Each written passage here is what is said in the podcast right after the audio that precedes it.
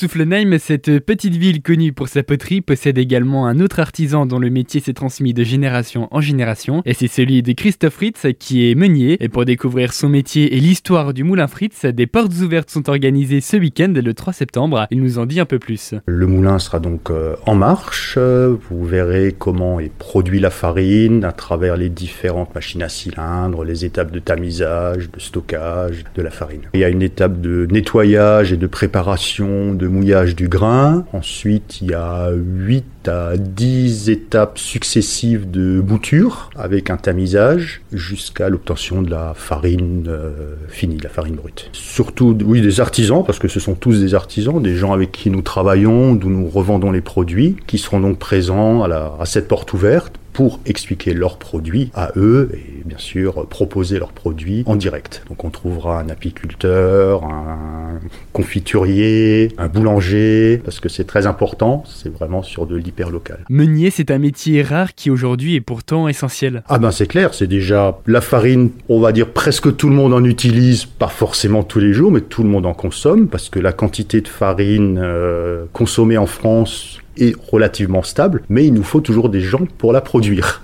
Donc former des gens qui sachent utiliser les moulins. Ah, c'est hors du commun, je crois que c'est un métier qui a toujours été eu un peu hors du commun, mais effectivement, le nombre de moulins en France a beaucoup diminué. Bah, la meunerie traditionnelle a toujours été une meunerie familiale, mais surtout il y a une école de meunerie en France qui se trouve à Surgères, qui est l'école nationale de la meunerie française, qui dispose de plusieurs formations allant des CQP jusqu'au BTS. Très bien, merci beaucoup. Le rendez-vous est donné donc 18 rue de l'Étang et vous pouvez vous garer sur le parking de la caserne des sapeurs-pompiers. À noter également qu'il y aura des animations en plus des portes ouvertes.